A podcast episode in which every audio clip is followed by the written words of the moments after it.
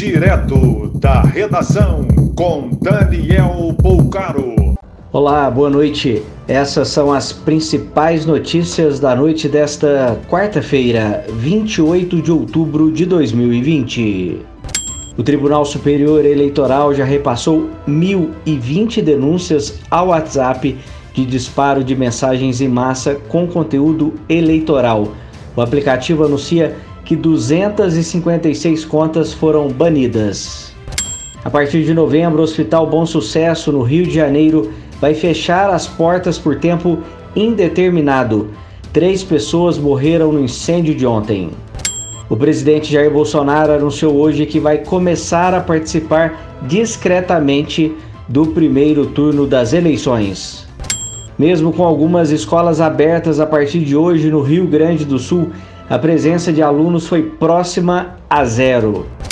A Alemanha anunciou hoje lockdown parcial pelas próximas quatro semanas.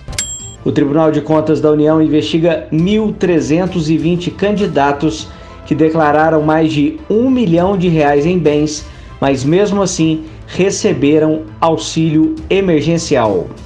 A nova atualização da matriz de risco de Santa Catarina aponta oito regiões com nível alto de contaminação e oito com nível considerado grave para coronavírus.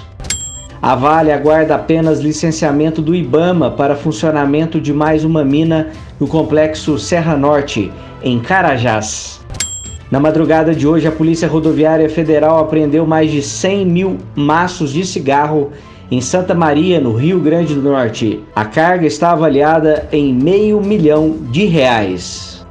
Moradores de Amargosa, no centro-sul da Bahia, voltaram a sentir tremores de terra na noite de ontem e na madrugada de hoje. A intensidade foi menor do que a registrada em agosto. Mais informações do site da redação.com.br. Você ouviu direto da redação com Daniel Bolcaro.